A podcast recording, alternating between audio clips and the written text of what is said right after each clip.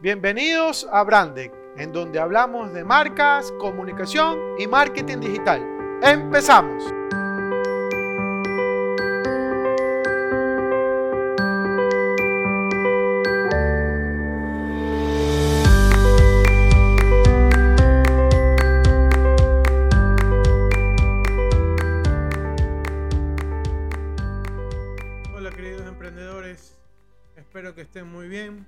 Bienvenidos al canal de Brandec para hablar de marcas, comunicación y marketing digital. Quiero agradecer a todos nuestros oyentes y sobre todo pedirles un pequeño favor.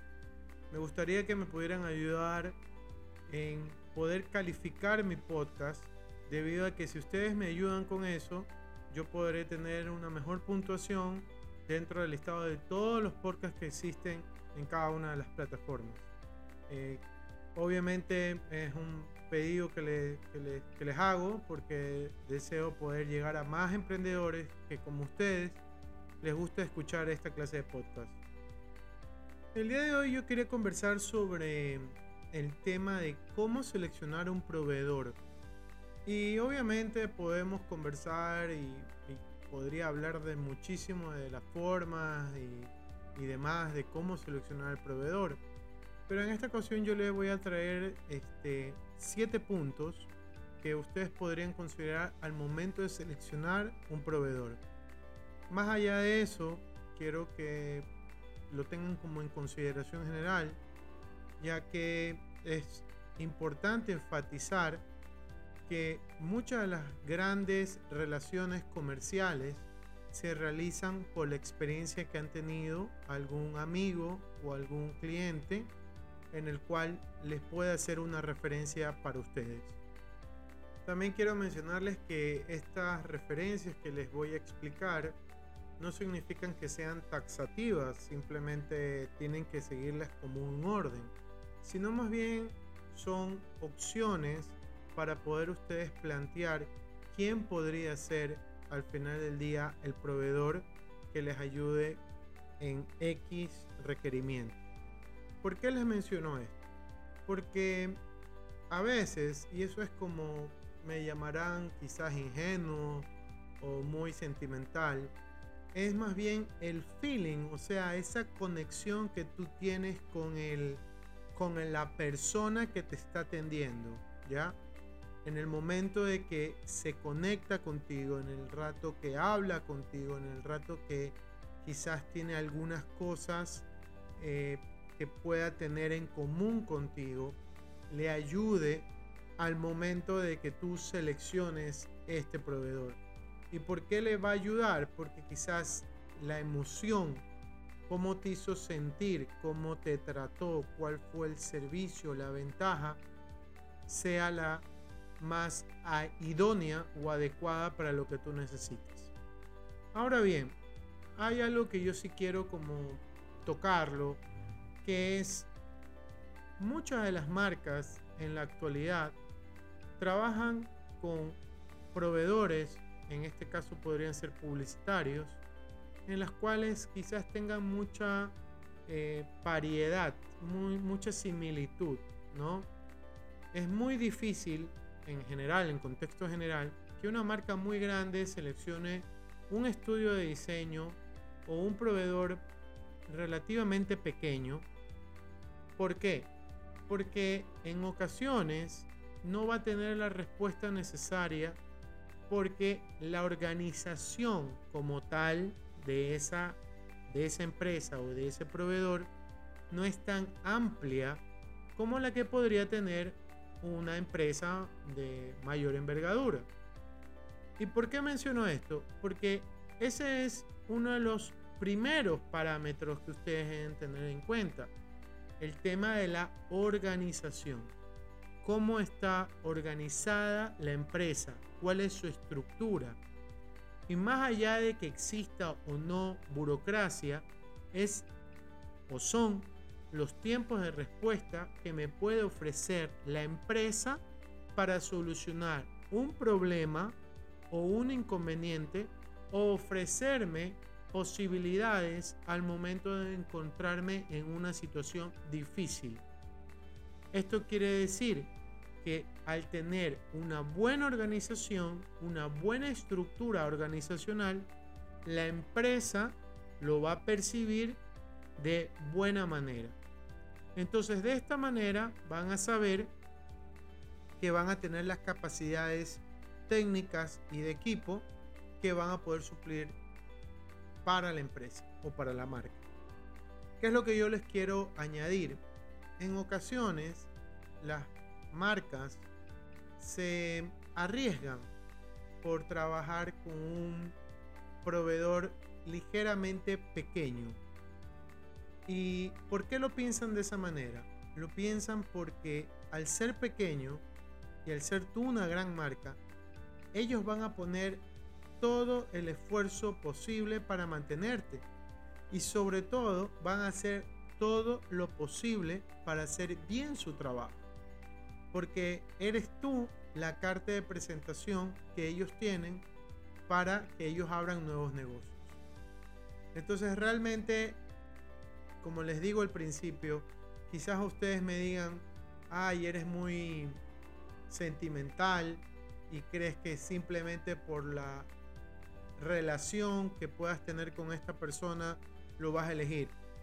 Pues puede ser una de las posibilidades que ustedes puedan tener, porque recuerden que así como ustedes seleccionan, eh, en este caso no, no ustedes como tal, sino más bien cuando seleccionan al personal, ustedes muchas veces no quieren trabajar con ese, con ese compañero de trabajo, pero lo tienen que hacer porque es la empresa.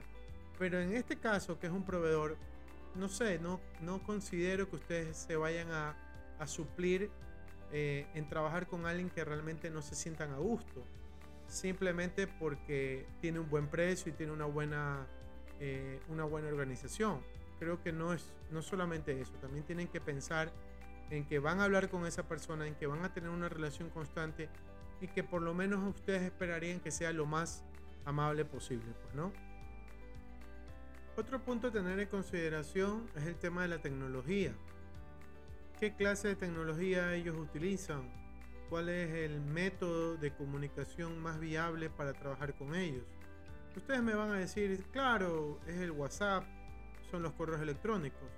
Pero más allá de eso, si ellos les explican a ustedes qué tipo de tecnología tienen, pues les va a ayudar a ustedes a comprender cómo es la organización y cómo se facilita la comunicación entre ellos. Si ustedes me dicen, miran, realmente es una empresa muy pequeña y que se trabaja todo por WhatsApp, perfecto, si a ustedes les va bien con ese tipo de tecnología, encantado, o sea, no hay cómo negarlo. Pero también es viable que ese tipo de tecnología por ahí pueda tener algún aval, alguna alguna ventaja sobre el resto de competidores que están buscando ser tu proveedor. Entonces, podrían tenerlo eso en consideración al momento de preguntarles qué tipo de tecnología utilizan para trabajar, si utilizan software avanzados o simplemente son, se manejan por correos electrónicos, cómo es la forma eh, tecnológicamente hablando de comunicación que ellos manejan. En tercer punto, se encuentra el tema del best practice. El best practice quiere decir qué caso de éxito para ellos lo pueden compartir. En este caso, si son proveedores para administrar equipos eh, informáticos o equipos de, de exportación, pues ellos les podrán decir, bueno, hemos trabajado con estas personas, con estas marcas, y nuestros tiempos de respuesta ha sido esto.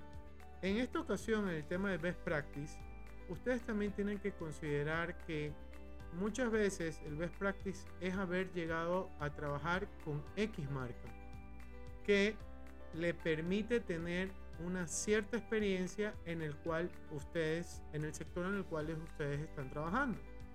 Y ese sería el cuarto punto que les quiero mencionar, que es la experiencia en nuestro sector realmente tienen experiencia en haber trabajado con marcas en el sector en el cual yo me encuentro. Si no lo tuvieran, no pasa nada, pero si la tienen, mucho mejor. ¿Por qué? Porque ya saben muy bien cómo se mueve el mercado qué es lo que tienen que hacer, qué tipo de, de análisis o propuestas ustedes requieren para hacer o mejorar su servicio, etc. También tienen que tener en consideración, eh, uniéndolo el tema de best practice con la experiencia en nuestro sector, es que ese best practice quizás no salga a la luz nunca. Muchas veces, y me he encontrado en organizaciones en las cuales hacen best practice dentro de la misma multinacional. ¿Por qué? Porque compiten entre ellos mismos, entre países. Entonces, por ejemplo, está Colombia, Ecuador y Perú, y entre ellos compiten por haber hecho algún tipo de ejercicio comercial, en el cual eso es una retribución también para el proveedor que te ha permitido a ti hacer mejor tu trabajo o el trabajo de la, de la compañía en la cual ellos estaban desarrollando. Entonces, ese tema del best practice con la experiencia en nuestro sector es bastante importante. Como también es el quinto punto que tiene que ver con la experiencia en general. Y muchas veces yo les pongo en los ejemplos, a mí me he topado con proveedores que como compañía tienen quizás uno o dos años, hasta cinco, pero el fundador de la empresa tiene 10 años dentro del mercado trabajándolo porque ha tenido experiencia trabajando en otras compañías y de repente dijo voy a serme emprendedor y me pongo mi negocio. Eso también lo pueden tener como un punto a consideración. ¿Por qué? Porque al tener experiencia como propietario de la organización, les va a permitir a ustedes tener una mejor visión de lo que él les pueda proponer. Porque el propietario tiene mucha más experiencia dentro del mercado y que les pueda sugerir cosas que él ya lo ha hecho. Y es un trabajo mucho más, eh, por así decirlo, viable en comparación con empresas que quizás no tengan experiencia tanto en el sector como en el mercado. Como sexto punto se encuentra la propuesta como tal, en la cual tiene que cumplir con los requerimientos que nosotros estamos esperando. Ahora bien, muchas veces las marcas exigen ciertos requerimientos muy estrictos que obviamente el proveedor trata de cumplir. Pero en ocasiones estas mismas marcas se olvidan de exigir cosas solo por base a un tema que es el presupuestario. ¿Y por qué les menciono esto? Porque yo he visto que a muchos emprendedores se les ofrece el tema de la administración de redes sociales con un precio sumamente bajo, pero cuando les piden que les den un reporte acerca de las actividades de redes sociales, el proveedor termina no entregándolo. ¿Por qué? Porque se olvidó de cotizar o no está incluido dentro de la propuesta algo tan básico como un análisis. Entonces yo les sugiero, les recomiendo, es que ustedes dejen claro ¿Cuál es la propuesta que ustedes están esperando para este proveedor? ¿Por qué? Porque si ustedes no lo hacen, van a tener un problema a largo plazo. Y sobre todo, si ustedes pueden dejar claro el alcance de esa propuesta por parte del proveedor, se les va a hacer mucho más fácil su trabajo. Y como último punto está el más importante, como siempre, pero que no es el todo de la importancia para seleccionar el proveedor, que ya lo hemos mencionado, que es el tema del precio.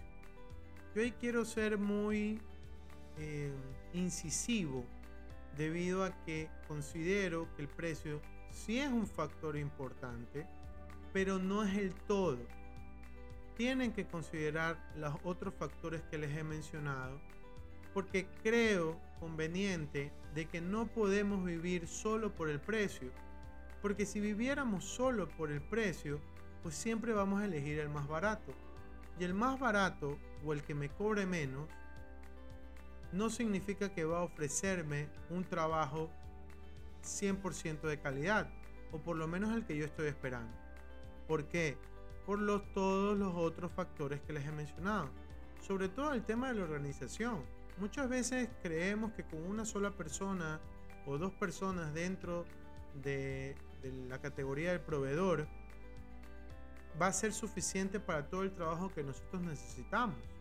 Es más, ahí yo les diría cuál es el tiempo que ustedes van a necesitar para cumplir a cabalidad su trabajo. Pues realmente creo que ustedes lo tienen que considerar mucho. Como les digo, piensen un poco en, esa relación que vayan a mantener con esa persona. Lo van a tener que ver todos los días. Eh, y es alguien que ustedes van a poder elegir. No es que alguien se, se los va a imponer. Entonces creo que ustedes tienen una alta probabilidad de buenos proveedores que puedan cumplir a cabalidad el requerimiento que ustedes están buscando. Agradeciendo nuevamente a los emprendedores por este espacio y deseándoles como siempre los mejores de los éxitos.